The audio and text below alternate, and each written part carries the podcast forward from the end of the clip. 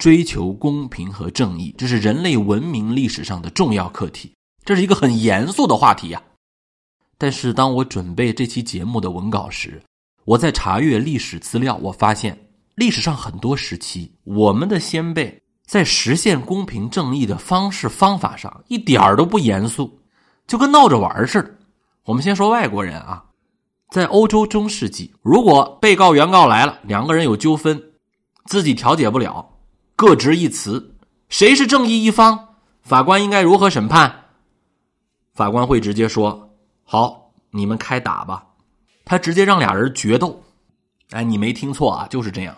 两个人基本就是互砍，血腥暴力之极，直到一方被另一方砍死、砍伤，或者说砍到求饶为止。胜利一方，你就算是正义一方；失败一方，你就是一个受到法律制裁的一方。啊，你说还有这样的？这没地儿说理去了。你说这是糊涂法官吧？真不是，这是在上千年欧洲中世纪历史上的普遍情况，甚至就在近代英国都有这样的事情。工业革命后，我老虎总理克里蒙梭，德国铁血宰相俾斯麦，美国大个子总统林肯都上过决斗台。哎呀，你说外国人真傻，真愚昧，他们怎么就不会找证据呀？怎么不会判案子呀？他们没有包公吧？他们没有大宋提刑官宋慈吧？你看他们什么都不行。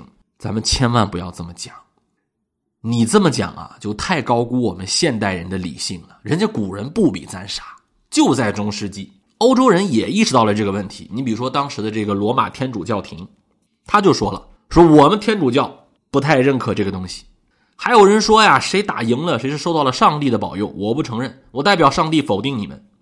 在历史上啊。罗马教廷曾经颁布过一个命令，说你们在底下再搞这种司法决斗啊，我们教廷怎么看你们啊？在决斗当中死掉的人啊，输的你算自杀，赢的我告诉你，你就属于谋杀啊，两个人都得不了好。但是没用，底下这样的事情还在继续做，而且是一个约定俗成的司法决斗，不是简单的一个私斗。那你说这是为什么呢？志浩老师来给你分析一下。这其实是当时的古人啊，他追求正义、公平道路上无奈的选择。你说打架还追求公平正义呢？真的是这样？你听我给你讲。首先，第一点，两个人在公开公平的法庭上，当着法官的面当着亲戚朋友的面搜身，证明自己身上没有暗器和毒药，宣誓发誓自己不再使用魔法。哼，好像整的自己会魔法似的，是吧？嗯，他就这么说，公平的打一架，这是不是暴力？是，但是这总是好过两个人私下里约上三五亲朋、七八好友打一场群架，那个暴力要小一些吧？甚至可能还会引发战争。用小的暴力代替大的暴力，这是一场无奈的进步啊！还有，咱们总说你干嘛不查案子呀？你干嘛不查证据啊？怎么查？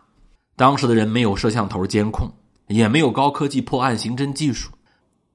如果原告他就说被告偷了我们家粮食，抢了我们家的牛，那被告就说我没有，你怎么办？啊，原告我有证人，我请来八百个证人啊，你请来八百个证人，那只能证明你朋友多。那做伪证怎么办？难道我们这个时候要比谁朋友多吗？这也不是公正啊。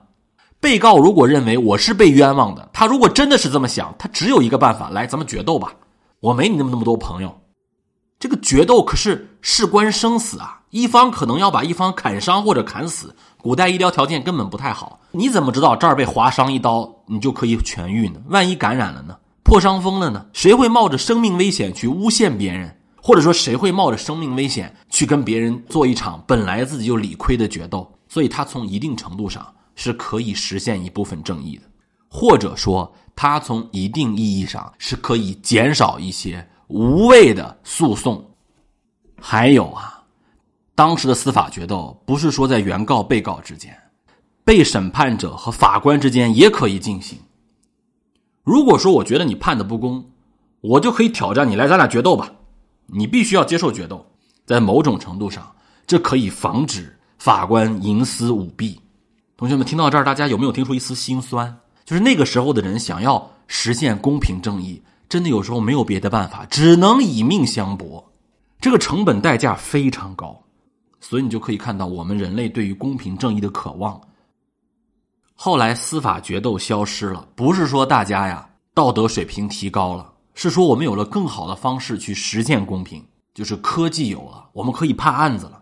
那么就话说回来，如果科技不进步，我们依然愿意用自己的生命维护我们的正义。我觉得你不公，咱俩就决斗。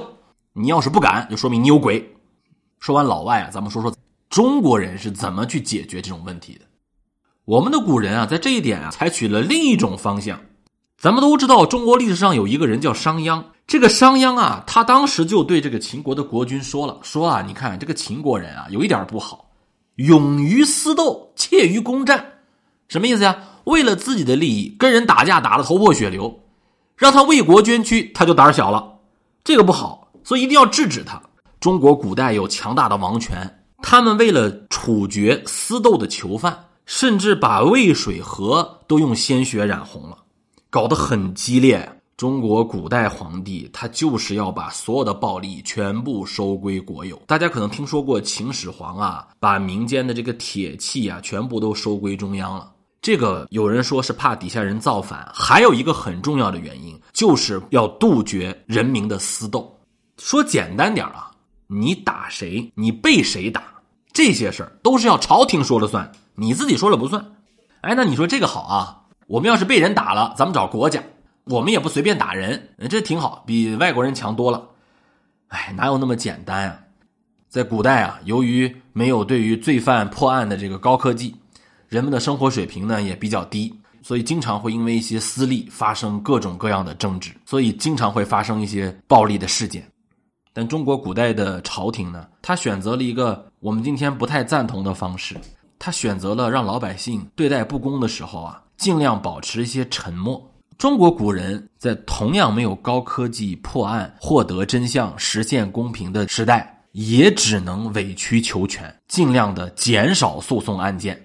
我给大家举个例子啊，在今天中国的山西省，有一个距今六百多年前的古代衙门，这个衙门门口啊，就有一个意味深长的对联衙门口呢，是给老百姓过路就可以看到的地方。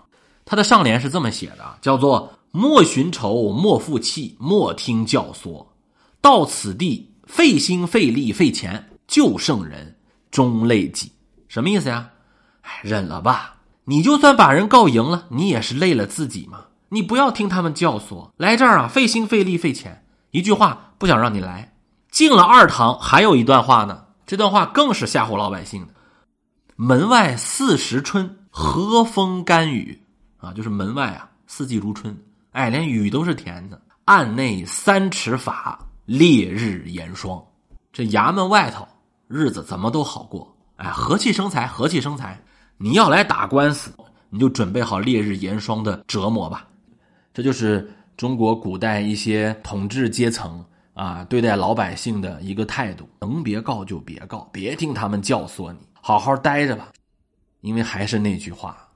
实现公正的办法太难了。中国古人还想了很多非常具有中国特色的一些办法，比如说啊，在各地民间啊流传一些超自然现象的故事。比如说，在中国各地都有类似的传说：自己戕害自己的身体，甚至自杀的人，你是死后不得投胎的，或者说没有什么好下场的。